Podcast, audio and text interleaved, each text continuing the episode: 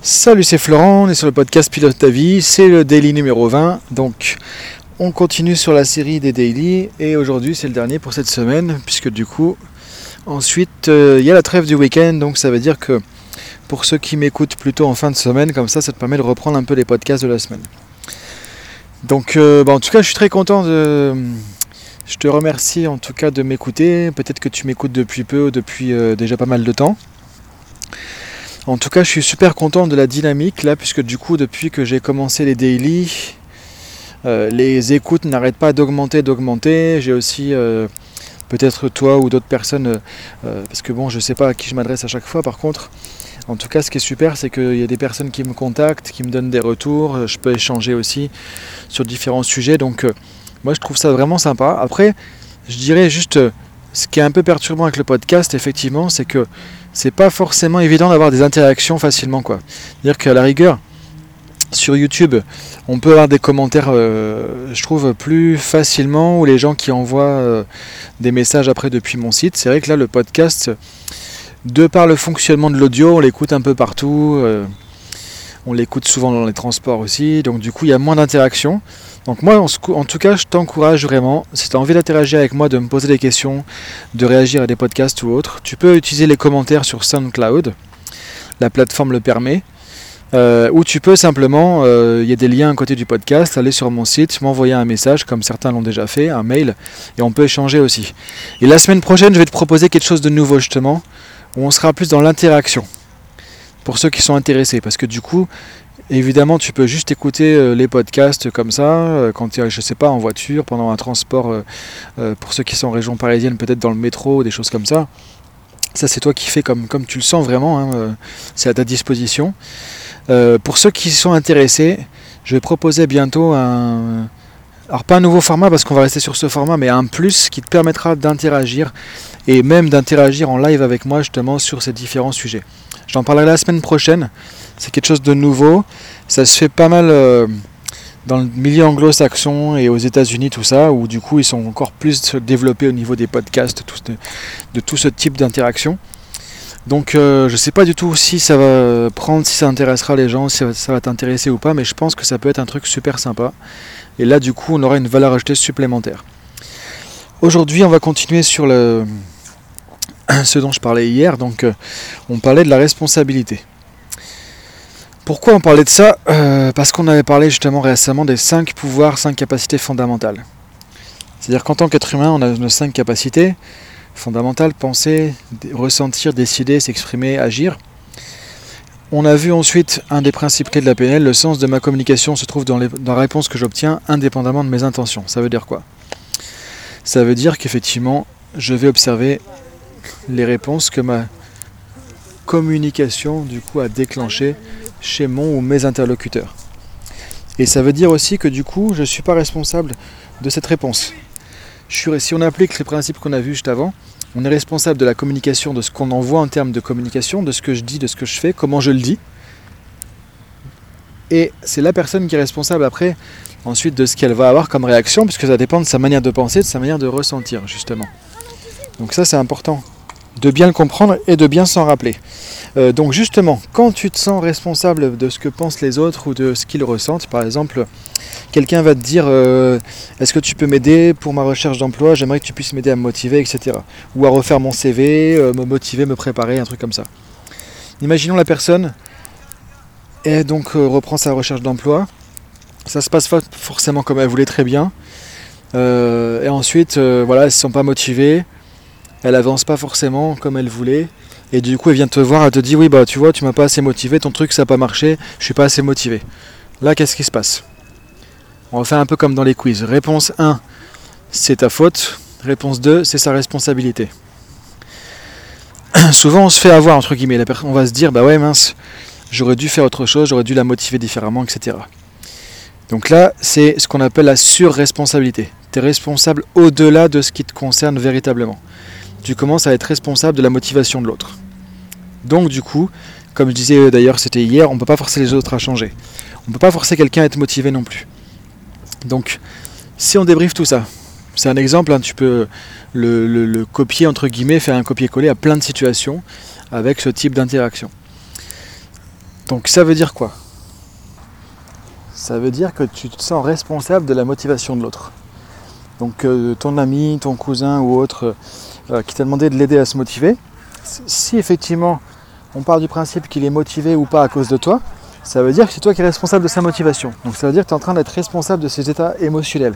C'est la motivation, on peut dire que c'est un état émotionnel, en tout cas ce qu'on appelle une émotion ressource dans le coaching ou dans la PNL. Euh, et ça, effectivement, ça dépend de chacun. Toi, et ça dépend aussi de la manière de penser. Parfois on pense d'une manière qui nous motive, on pense d'une manière qui nous démotive aussi. Donc tu vois, ça, ça lui appartient. Donc c'est ça qu'on appelle la surresponsabilité. Quand tu es en train, en fait, de, prendre la responsabilité à la place de quelqu'un d'autre. Et ça, c'est toujours la porte ouverte, la porte d'entrée à la culpabilité. Quand on est surresponsable par rapport à quelqu'un, effectivement, euh, ça va pas marcher. Et souvent derrière, ça va pas marcher. Mais si nous, on regarde le résultat et qu'on pense que ça dépendait de nous, on va souvent se sentir coupable. Et là, du coup, ça pose pas mal de problèmes dans les relations. Par exemple, tu dis non à quelqu'un qui te demande quelque chose, parce que ça ne pourrait pas forcément approprié. La personne va être déçue, bah, elle est déçue, c'est sa réaction à ton nom, tu vois. Elle pourrait aussi comprendre ta réaction euh, ou avoir une réaction différente que de la déception. C'est pas toi qui es responsable de la déception de la personne. Tu es responsable d'avoir dit non pour une raison X ou Y qui peut être très légitime. Maintenant, la réaction de la personne lui appartient. Sinon, ça veut dire que tu es en surresponsabilité. Alors attention, ça ne veut pas dire que, en gros, on s'en fout de la réaction de l'autre, c'est son problème. C'est pas ça que je suis en train de dire. C'est simplement, quand on va faire quelque chose, interagir avec quelqu'un, ça va déclencher une réaction. On est responsable de ce qu'on envoie comme message, de comment on l'envoie, de l'observation qu'on en fait. Mais c'est la personne après qui est responsable de ce qu'elle va en faire, puisque là c'est sa réaction. Donc là tu rentres dans sa zone à elle de cinq pouvoirs fondamentaux. C'est sa manière de penser, ressentir, décider, parler, agir quand effectivement on est dans ce genre de schéma, donc c'est de la surresponsabilité. Donc là, l'idée, c'est de remettre les choses à leur place, de savoir que, ok, je vais dire ou faire quelque chose, ça va faire une réaction chez l'autre, mais je ne suis pas responsable de cette réaction. Maintenant, le sens de ma communication se trouve dans la réponse que j'obtiens, indépendamment de mes intentions. C'est pas pour rien qu'on a vu ça il n'y a pas longtemps. Ça veut dire quoi? Ça veut dire que si je vois que la personne est déçue, par contre, je peux lui expliquer. À ce moment-là, je peux l'expliquer pour qu'elle comprenne ça d'une autre manière et que il n'y a peut-être pas de la déception, mais qu'elle puisse le prendre d'une manière plus, euh, plus positive. Ça ne veut pas dire que je suis toujours devenu, enfin, ça veut pas dire que je suis devenu responsable de ces réactions, mais simplement, ça veut dire que je fais attention à la personne, je vois que ma réaction crée quelque chose, et du coup, à ce moment-là, j'ai envie de faciliter une autre réaction chez l'autre, tout simplement. C'est toujours pas de ma responsabilité, mais ça veut dire que je fais attention à ça. Et donc, vu que la réponse que j'obtiens c'est de la déception, je change mon message, je le formule autrement pour chercher à obtenir une autre réponse, tout simplement. Donc tu vois, c'est là où c'est important de faire la part des choses. On n'est pas responsable de l'autre, on est responsable de ce qu'on envoie, mais on est aussi responsable d'adapter ou pas notre message à l'autre pour favoriser, faciliter les réactions, tout simplement. Maintenant, l'inverse de la, surresponsabilité, pardon, c'est la sous-responsabilité. C'est typiquement en général, quand tu as une personne qui est sous-responsable, l'autre est sous-responsable en face.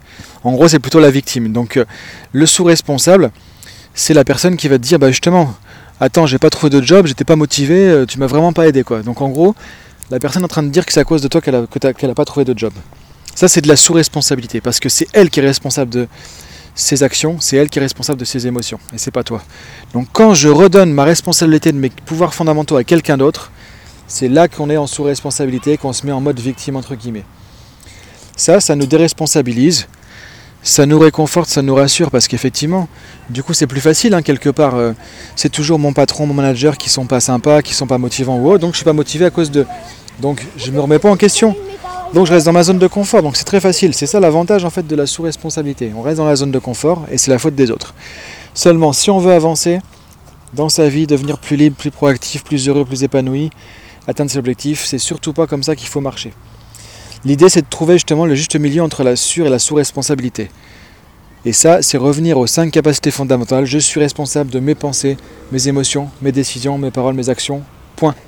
Ensuite, c'est l'autre qui est en face de moi qui est responsable de ce qui se passe chez lui. Si je commence à être responsable à sa place, je vais être en surresponsabilité, ça va poser des soucis dans les relations. Si je me mets en sous-responsabilité, je remets la faute sur l'autre entre guillemets, ça va pas m'aider à avancer non plus. Souvent, dans les relations un peu toxiques, il y a des personnes qui sont sous-responsables qui vont trouver des personnes sur-responsables. typiquement la personne qui est victime et l'autre qui va être un peu le sauveur et qui va se mettre en surresponsabilité. Et ça, ça fait des relations vraiment euh, malsaines et toxiques parce que du coup, il y en a un qui est toujours victime et l'autre qui se sent toujours coupable. Ah bah oui, si j'avais su le motiver, euh, il, aurait dû trouver, il aurait pu trouver un job. C'est vraiment à cause de moi. Je suis vraiment nul parce que j'ai pas fait ce qu'il faut pour qu'il trouve un job. Et là, je me sens coupable. Je me sens coupable parce que je me sens responsable de quelque chose qui est en dehors de mes possibilités. C'est comme si je voulais attraper un truc mais que je pourrais jamais attraper parce qu'il est, toujours trop loin. Il n'est pas attrapable. Donc du coup, bah, ça crée forcément de la culpabilité derrière. Donc maintenant, c'est trouver le juste curseur. J'ai fait ce que j'ai pu pour le motiver. Maintenant, il est responsable de sa motivation. J'ai fait ce que j'ai pu. Il a fait sa part ou pas, mais en tout cas, maintenant, ça dépend de lui. Et son job, sa part, dépend de lui uniquement. Et là, tu rééquilibres les choses. Et là, tu peux avoir des relations saines avec les autres. Donc voilà un peu sur ce côté sur et sous responsabilité. Je t'invite vraiment à réfléchir à tout ça parce que du coup, il y a plein de situations derrière, notamment les relations avec les autres. Par exemple, le fait de dire non, les gens qui osent pas dire non, souvent parce qu'ils sont en surresponsabilité. Si je dis non, il va croire que je l'aime pas. Et peut-être que même la personne va en jouer un peu pour que j'ose pas lui dire non, elle va se mettre mal à l'aise, elle va faire, va se mettre un peu en victime, et du coup, moi, comme je suis en surresponsabilité, ça va mieux marcher, et du coup, je vais pas oser dire non. Et là, c'est quelque chose qui est malsain dans, euh, dans la relation. Donc je te laisse penser un peu à tout ce à quoi ça te, ça peut te faire penser en termes d'exemple dans ta vie personnelle ou professionnelle, parce que ça, on le retrouve énormément dans le professionnel aussi. Et je te dis donc euh, à lundi pour le prochain podcast. Salut